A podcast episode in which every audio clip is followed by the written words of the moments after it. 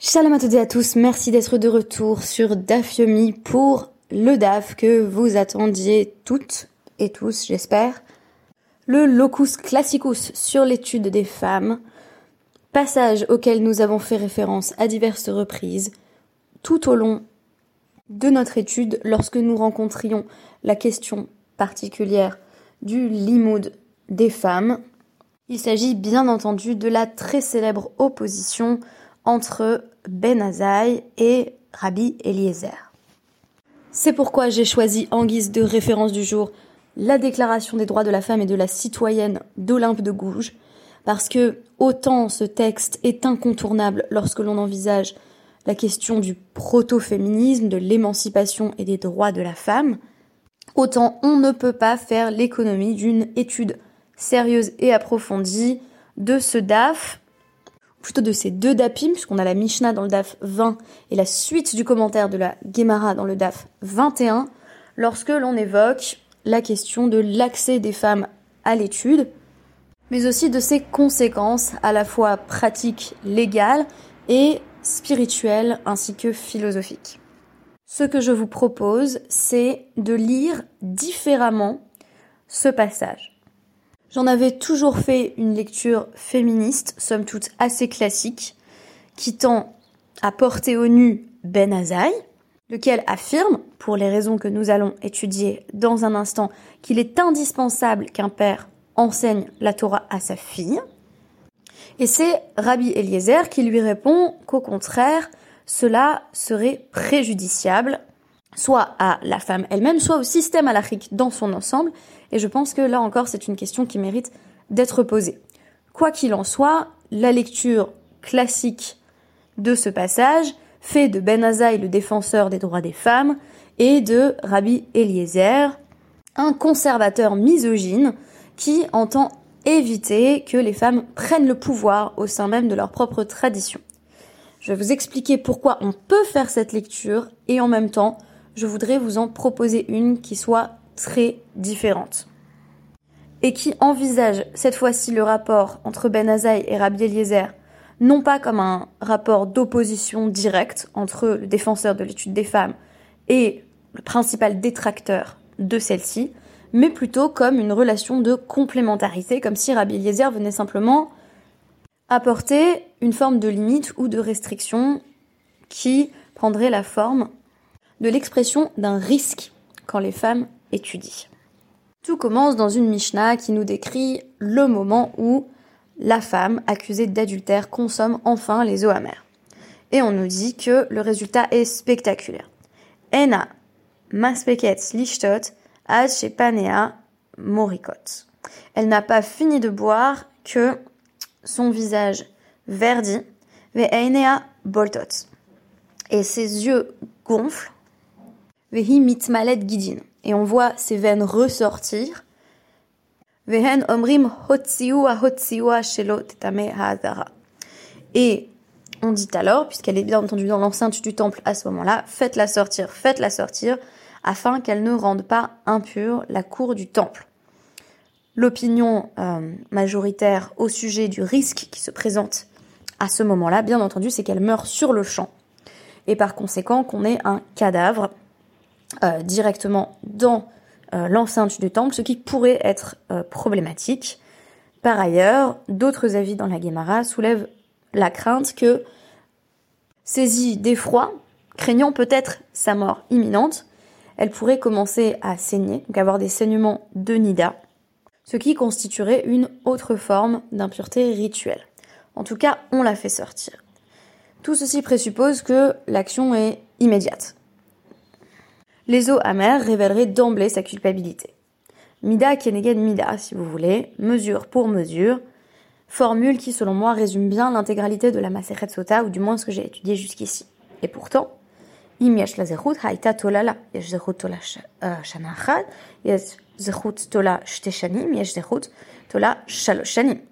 Si elle a des mérites, cela va retenir l'effet des eaux amères. Il y a des mérites qui peuvent retenir pour une année, pour deux ou pour trois. Notons que cet avis, retenu dans la Mishnah et codifié, ne fait pas l'unanimité parmi les sages.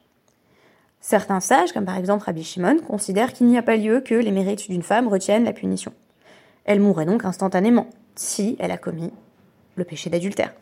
On mentionne d'autres avis, comme par exemple Abba Yosef Ben Hanan, qui estime que la punition peut être retenue pendant trois mois si elle est enceinte, parce qu'on verra à ce moment-là les premiers signes de la grossesse. Effectivement, c'est à partir de trois mois qu'on peut commencer à, déceler euh, une grossesse de façon visible extérieure. Selon Rabbi Elazar ben Yitzhak de Kfar Darom, le mérite d'une femme peut retenir la punition pendant neuf mois, le temps qu'elle ait un enfant. Et selon Rabbi Ishmael, euh, on peut avoir un délai de 12 mois euh, par rapport à la punition. Et on nous dit d'ailleurs, en réalité, Léolam Rabbi Ishmael, la Mishnah suit bien la vie de Rabbi Ishmael, euh, puisque il a trouvé un pasouk qui affirme Ko Amar Hashem al Shlosha Piché Edom. Euh, pour trois transgressions d'Edom, on peut bénéficier d'un délai, d'un sursis si vous voulez, mais pas quatre. Il s'agit d'une citation de Amos 1.11, ce qui veut dire que pour trois ans, euh, elle peut bénéficier de ce sursis, mais au-delà, il faudra bien qu'elle meure.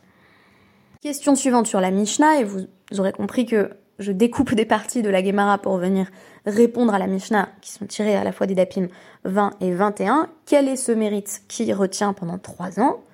La première question qu'on nous pose, c'est Ilema Zechut de Torah. Est-ce que c'est pas parce qu'elle a étudié?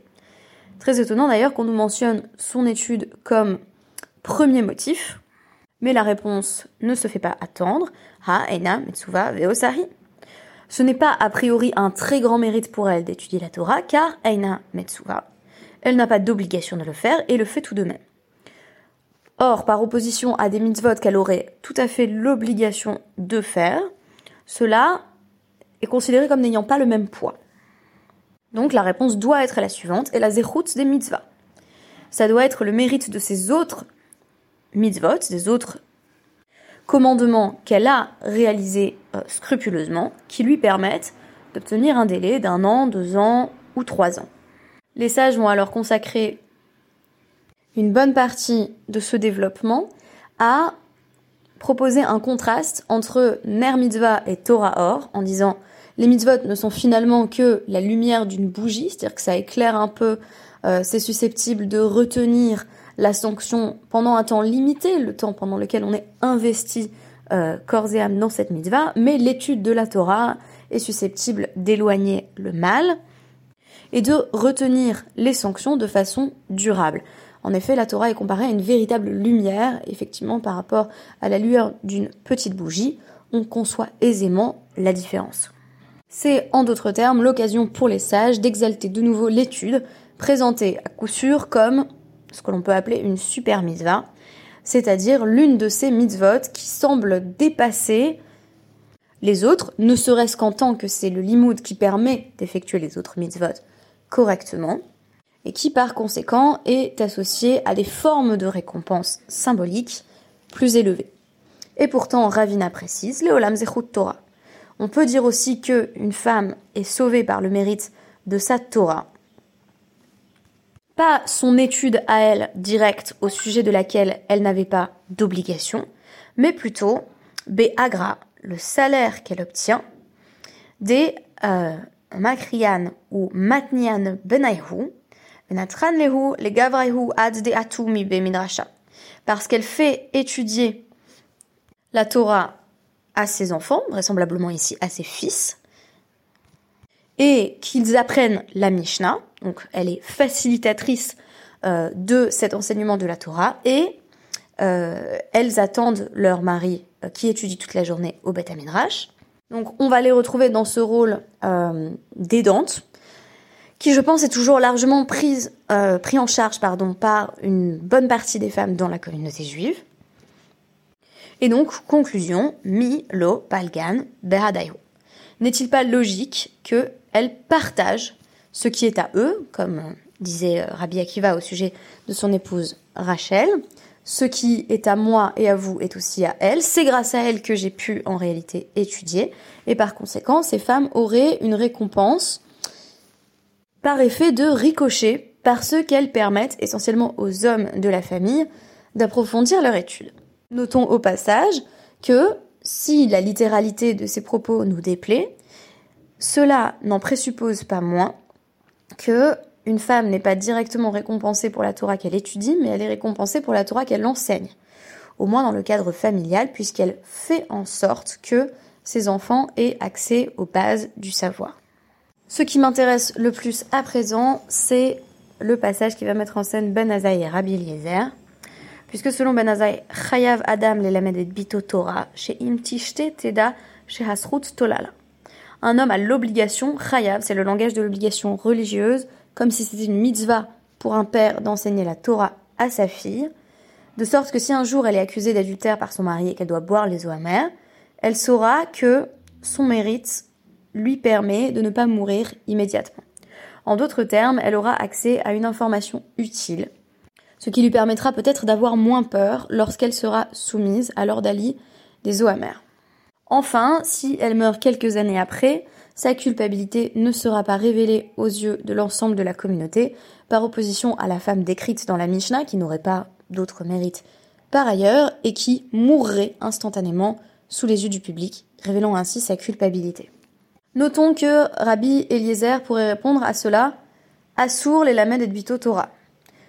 Ce ne sera pas le cas, et c'est très important qu'il n'emploie pas ce langage à mon sens, puisque ça, en effet, ne va pas être codifié ainsi dans la halacha, on ne va pas parler d'interdit, on va plutôt affirmer dans l'ensemble qu'un père pourrait enseigner la Torah écrite et qu'il vaut mieux qu'il n'enseigne pas la Torah orale.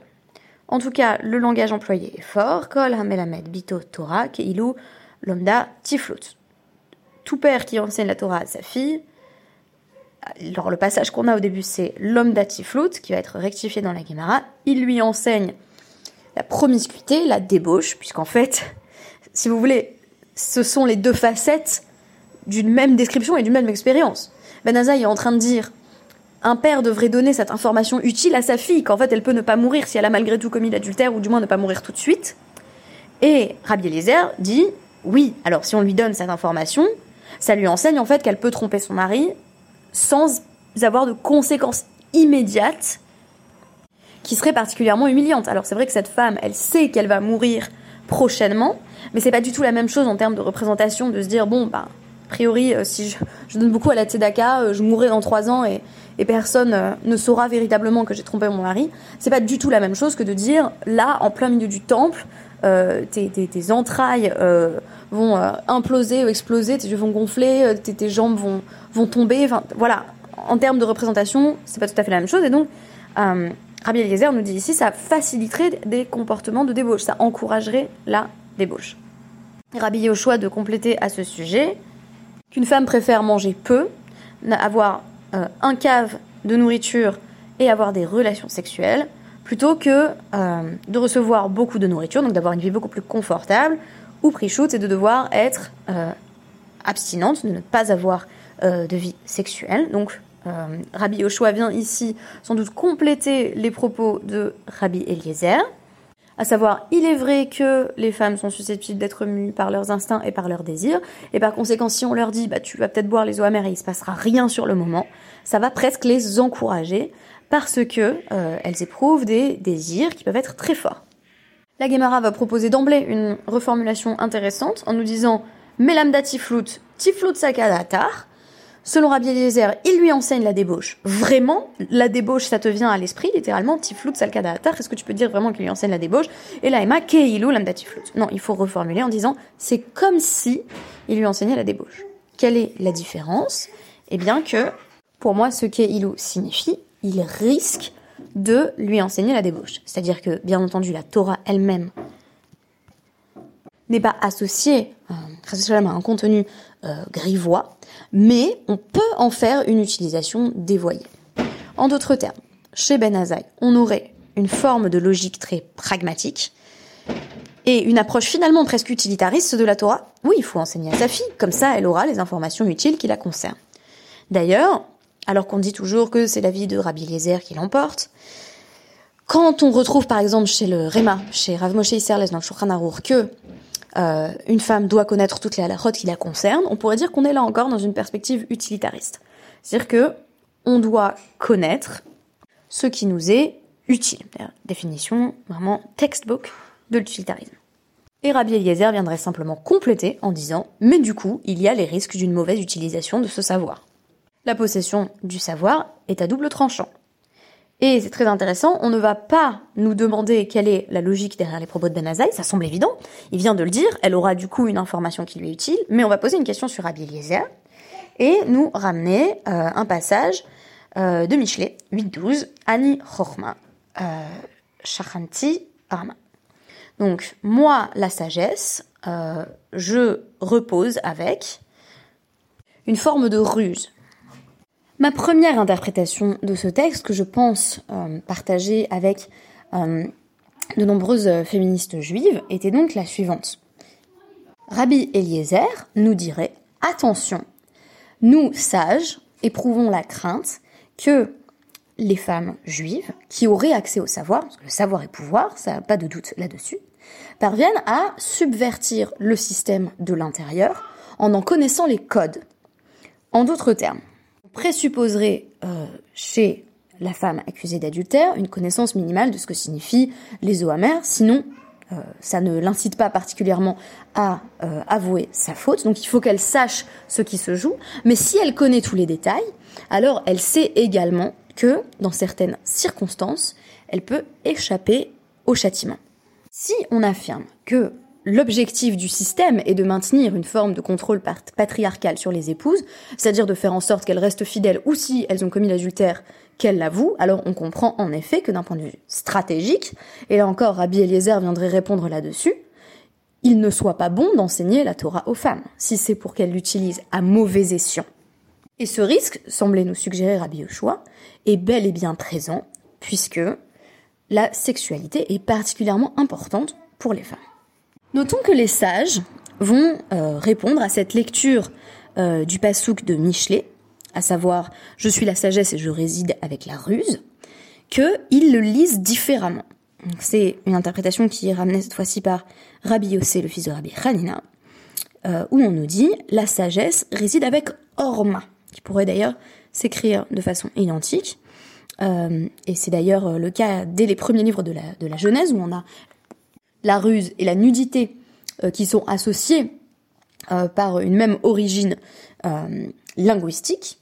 On nous dit la sagesse réside avec la nudité. Et donc les sages vont nous dire là-dessus. C'est comme ça qu'il faudrait obtenir la sagesse et donc viser à étudier la Torah. C'est un rapport de nudité par rapport au texte. Une forme de vulnérabilité, d'absence de préjugés, qui servirait de guide et de méthode lorsque l'on se penche sur un texte de Torah. Pour moi, la réponse des sages est très intéressante, parce qu'elle vient nous dire, en fait, le problème euh, dans la perspective de Ben Azaï, c'est précisément ne pas pouvoir atteindre la sagesse en tant que femme si on vient au texte dans ce seul but utilitariste de, en gros, savoir comment s'en sortir quand on a commis une grave transgression, en l'occurrence l'adultère. Il faut venir au texte non pas avec arama, qui serait le risque, mais avec orma, une nudité, une forme d'étude lichma. En d'autres termes, ni la position de Ben Azaï, ni celle de Rabbi Eliezer ne devraient nous sembler être parfaitement satisfaisantes. Ce que dit Ben Azaï, c'est que l'étude pourrait avoir une utilité stratégique, notamment pour un père qui souhaite éviter à sa fille les terreurs euh, de l'ordalie des eaux amères ou l'humiliation que comporterait le fait de mourir au vu et au su de tous, dans d'atroces souffrances. En d'autres termes, il faut aussi se poser la question quelle est cette démarche d'un père qui enseignerait à sa fille Tu sais, il faut avoir d'autres mérites, euh, donc euh, d'autres mitzvot qui te protégeront au cas où tu tromperais ton mari, au cas où tu serais accusé par lui. Ça te permettrait ensuite de t'en sortir. Je veux dire, imaginez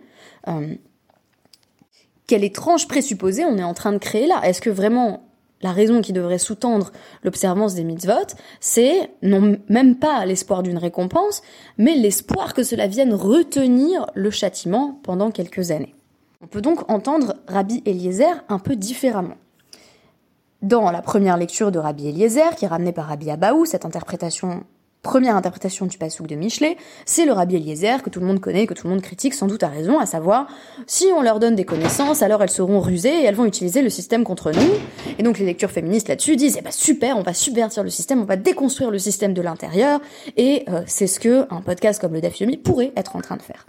Mais si on choisit la deuxième lecture, Orma, qui parle de nudité, qui dit la sagesse devrait être dans la nudité du rapport au texte, alors Rabbi Eliezer n'est pas en train de dire le problème, c'est l'étude des femmes, même s'il voit un risque, ça, il n'y a pas de doute là-dessus. Mais plutôt, le problème, c'est ce que tu dis, Ben Azaï, à savoir qu'il faudrait enseigner la Torah à sa fille pour lui dire, regarde comment t'en sortir en cas d'adultère, mode d'emploi euh, pour le rituel des eaux. Si la bonne manière, la manière la plus valorisée d'étudier la Torah, voire la seule manière d'étudier qui soit véritablement considérée comme une étude c'est une étude lishma, c'est une étude authentique dans laquelle on vient pas chercher des armes ou des outils pour se battre, mais dans laquelle on vient simplement s'exposer et être transformé par le texte. Alors, l'objection de Rabbi Eliezer n'est pas si patriarcale que on aurait pu le croire au premier abord, mais vient simplement répondre sur la nature même du limud Torah.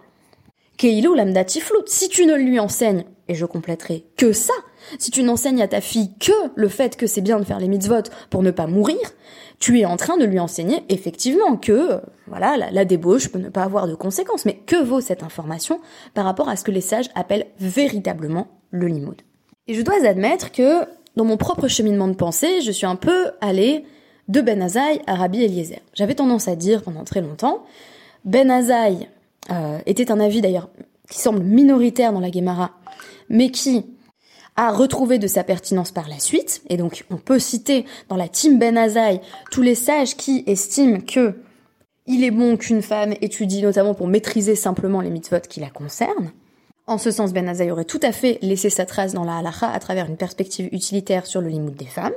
J'avais donc l'habitude de dire qu'on est passé de la position dominante de Rabbi Eliezer, il vaut mieux pas qu'elles étudient parce que c'est dangereux, à la position de Ben Azaï. Ok, elles peuvent étudier parce que c'est quand même utile. Et j'aimerais à l'heure actuelle prôner un dépassement des deux.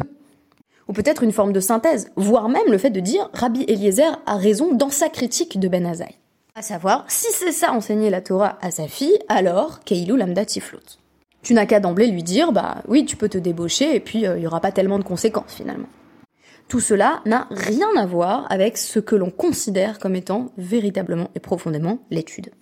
L'étude véritable, elle est investissement profond, engagement existentiel, nudité, dévoilement, rapport cru et direct au texte, et pas recherche d'armes pour se battre contre un système que l'on postulerait comme inique. À travers cette analyse, j'invitais donc à un dépassement de ce que j'appellerais le paradigme de Ben Azaï, en prenant en compte ce qui pour moi est la critique interne de Rabbi Eliezer sur la proposition de Ben Azaï, non pas une interdiction généralisée de l'étude, mais une limite importante qu'il me paraissait important de mentionner ici. Merci beaucoup et à demain.